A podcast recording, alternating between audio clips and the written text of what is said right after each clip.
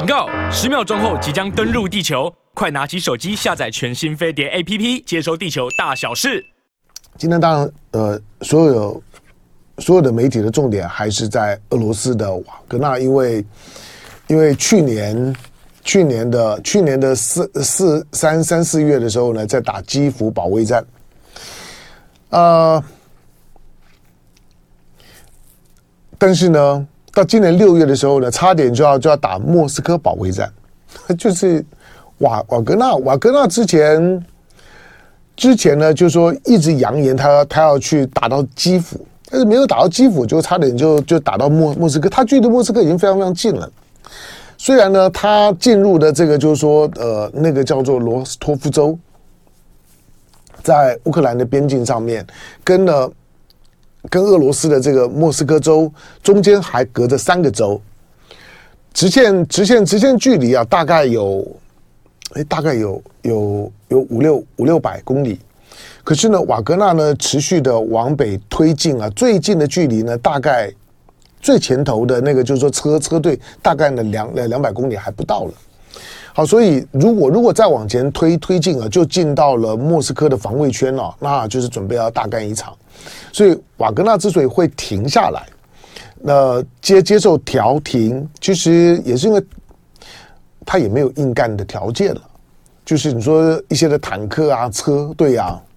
你真的要真的在在没有没有任何的防空火力覆盖的情况下面，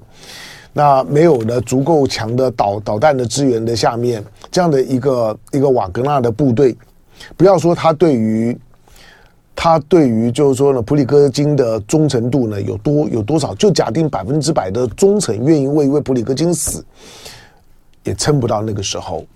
所以他最后的最后的停下来，就是呢，政变呢，或或或者说兵变兵谏变成流产，它是必然。但并不是说不会就就不会就不会打，但是你可以想，就是还不至于不理性到这样的地步吧？何况普里戈金呢，手上扛着呢，都还是一个一个挺普京秦王的招牌，他比较像是中国传统讲清君侧，就是就是普普京很棒，普京棒透了，呃，他是我爸爸，所以呢，你看到瓦格纳普里戈金啊，在在发的，因为因为我有我有。我有订订他的这个，我有订他的，呃，那那叫什么？Telegram，哦，OK。那他昨他昨天呢，在在发发他的发他的这个 Telegram，昨天前天哇，发的很勤快啊，那个。那个大大大部分的这画面我，我根本就不用看看新闻了，我我看了这个普里戈金啊，他自己发的在在第一线的这个发回来的这些的视频，很快的呢都在 Telegram 上上面上，他也说明了就是说，俄罗斯呢并没有去封锁瓦格纳的，就是普里戈金的这个 Telegram，但是呢过去呢，我在我在注意到俄乌战争的时候呢，除了除了订 Telegram 订订这个瓦格纳之外，我订了其他的俄罗斯的媒体呢。对这件事情的报道就相对的就低调，那瓦格纳是比较兴奋一点，所以你看到的就是说这两天的时间，普里戈金呢在在发的这些 Telegram 呢是是很积极的，是很兴奋的。你你甚至可以讲，当他他到的地方啊，这个是这是普京在处理，虽然说瓦格纳没有发动兵变。政变的条件，可是倒过来讲，普京有处理处理瓦格纳、处理普里戈金的条件吗？我认为也很困难。他会是一个不是军事上的，而是政治上的僵持。呃，僵持的原因是因为普里戈金现在的声望蛮高的，除了。除了去年我看到那个那那民调，在俄罗斯，当你如果你可以你可以说假定俄罗斯的民调是可信的，假定俄罗斯民调呢是可信，应该 OK 了哈。俄罗斯还啊还是有有些有有有一些西方媒体呢愿意采用的一些一些政呃政治性社会性的民调。去年的那民调显显示，就是俄罗斯最有最有声望的普丁，第二就是普里戈金。普里戈金的声望是遥遥领先呢其他的人，他第二位啊。换句话说，如果说今天要选总统的话呢，如果普里戈金呢也在参选，唯一呢能够呢挑挑战普普京的就是普里戈金。那你说我如果是普京的话，我看到呢看到这个瓦格纳的领领导人过去的罪犯。那判判刑了十年，后来呢假释出狱，后来呢开呃一开始的时候呢是卖汉堡，卖卖仿麦当劳汉堡，那时候卖卖麦当劳麦当劳刚刚进来，进来了之后他觉得哎麦当劳汉堡哇大家排队排成这个样，那我我就在外头呢卖卖卖汉堡，我也开始卖汉堡，那很多人不耐烦的去排麦当劳的人就买普里戈，哎吃的时候也不错，觉得很有我们的我们的俄罗斯的味道。他就起来了，来进广告。有财富。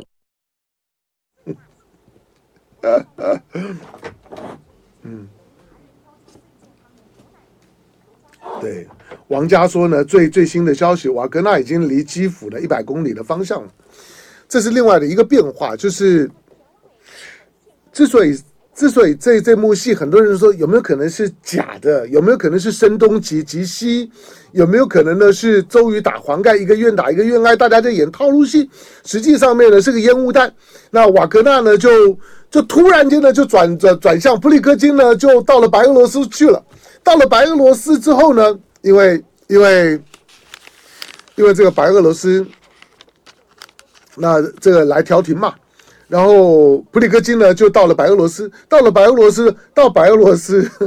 如果瓦格纳真的到了白俄罗斯，那基辅真的就要紧紧张了。要到基辅最近的路呢，一定是从白俄罗斯。所以呢，普京呢，除了除了在除了在这个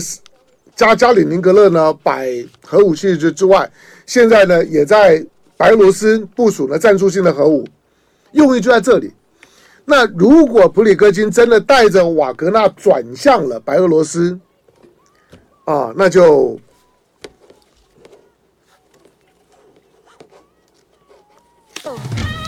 好了。咱们的听众朋友呢，不管在哪里，都跟大家呢说早安。好，那大刚刚刚呃，待会儿待会儿呃九点半钟的时间，呃，会有震惊的龙凤配。好了，当今天的今天的重点。嗯，除了瓦格纳，然后呃，美印关系，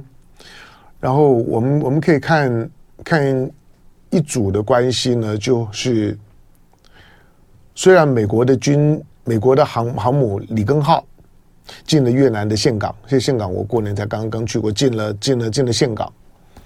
里根号进岘港，可是。越南的总理呢，范明政到了北京，而里根号到岘港的同一个时间，就是呢，解放军的八架的军机呢，靠近台湾二十四海里，不是澎湖啊，已经很靠近台湾了，靠近台湾的二十四海里。二十四海里，我之前讲讲过嘛，对吧？本来台海三条三条线嘛，台海台海三条三条线呢，现在呢剩剩一条。三条线呢，一条是海峡，海峡中线。其实其实呢，更早我们还有一个防空识别区，但呢防防空识别区早早就没有了。那海峡中线，海峡中线呢，再来就是临临临街区，临街区呢二十四海里，你还能不能动手？那临临街区呢再进来了之后呢，就已经是就已经是临临海基线了。临海基线上头呢就是领空了，已经到最后一一条线。如果呢连临海基线呢，都不做反应，都都不敢反应。你再进来了之后，我们就看到解放军的军机了。好，那这些呢，都都是呢，都是同一个同一个配套的模式啊。这个呢，可以呢再观察一下。好，嗯，待会儿呢九九点半钟呢再说。来，但是呢，我们看两件两件两件事。第一个，我们我们看一下中韩国关系好了。中韩中韩关系啊。韩国的外长呢，朴正，朴呃朴正呢，在我看他是什么时候什么时候讲话，呃，朴正在二十五号的时候说呢，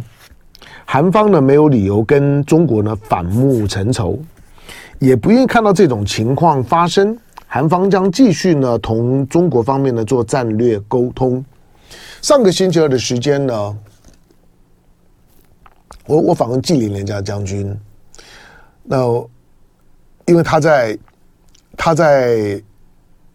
冷战的历史，尤尤尤其韩战的历史，他作为一个陆战队的上上将，在台湾呢，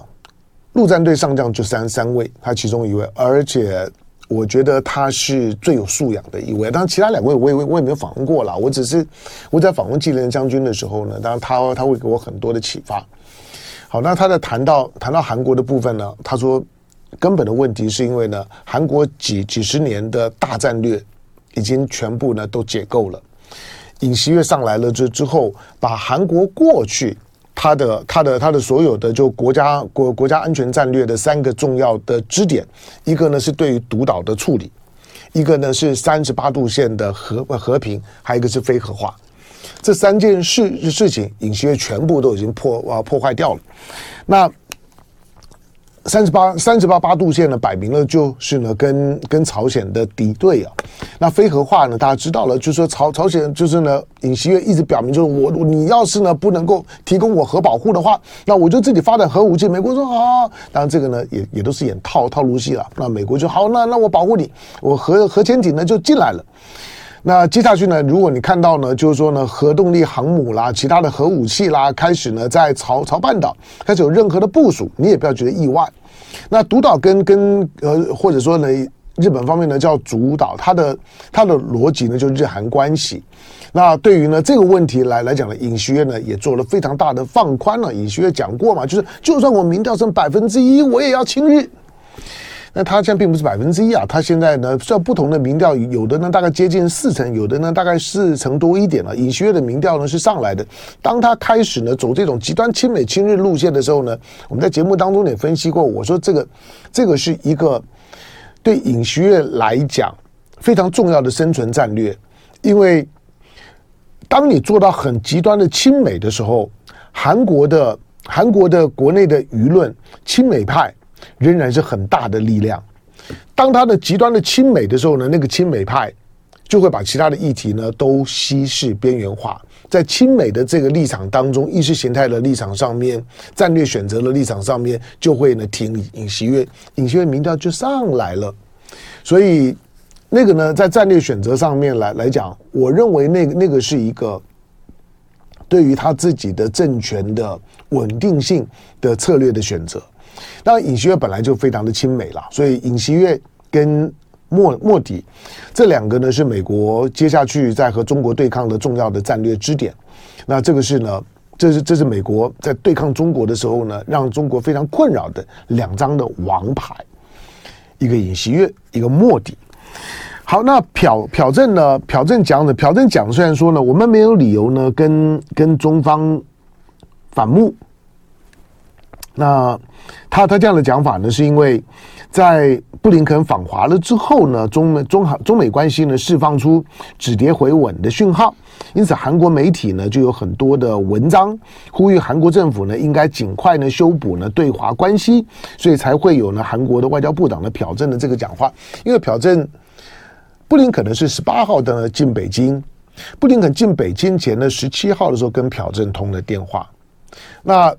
朴正呢，在面对媒体这次访问的时候，大家也问他说：“请问你跟布林肯讲讲了什么？”好，那呃，哦，OK，朴正呢就被问到问到说：“你如何？”被问到美方如何向韩方介绍布林肯十八到十九的访访华的成果，朴正说，美方说明的核心内容就是将会呢稳定的控制美中关系，力争推动的双边关系朝着竞争与合作的方向推进，而不是对抗与矛盾。此外呢，韩美双方一致认为，在朝鲜问题上面有必要进一步加强合作，并且在中方有望就该问题呢发挥建设性的作用上面呢达成了共识。那韩联社提到说呢，布林肯在访华前后都跟朴正通了电话，访华前访华后都通了电话，双方呢就就对华关系呢发展方向交换了意见。那同时呢，陪同布林肯一同访华的美国的国务院的助理国务卿丹尼尔，那丹尼尔呢，还另外呢访问了韩国，向韩方介绍了布林肯这一行的访华成果。你知道这个动动作比较特别，就是说跟着布林肯一起到大陆的这个助理国务卿，他在离开了大陆之后呢，先到了先到了首尔，到首尔去跟呢去跟韩方呢直接报告，就是我们这一次呢在大陆呢到底呢跟北京呢谈了什么，你就知道对韩韩国来讲，他也很担心被出卖。就有没有可能呢？就是你美国呢转弯呢又不打发方向灯，跟一九一九七二年一样，你 Nixon 都已经要进上海了，那 Kissinger 呢都已经呢偷偷偷的从巴基斯坦呢都都进去了，我们都被蒙在鼓里头。韩国是最后，韩国是亚洲最后呢跟跟台湾的中华民国断交的国家。日本呢，在一九一九七二年呢，一闻到味道不对的时候呢，一九一九一九七二年，他马上呢就就转向了。美国呢，到一九七九年才跟中华民国呢断交，才跟北京呢建交。日本在一九七二年就知道，当我看到 Kissinger 进去，当我看到呢，看到上海公公报呢，Nixon 呢已经呢到了北京，就知道呢苗头不对了，我就先先呢先走一步了。韩国呢，一直到一九九二年。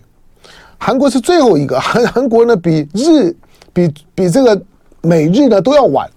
那韩国这次不不会了，韩国说：“哎，我也要，我要，我我我不能够再像上一次一样啊！所以呢，我要我非常关注啊，你美国到底呢在跟中美关系当中，你到底是怎么处理的？所以韩国非常的谨慎。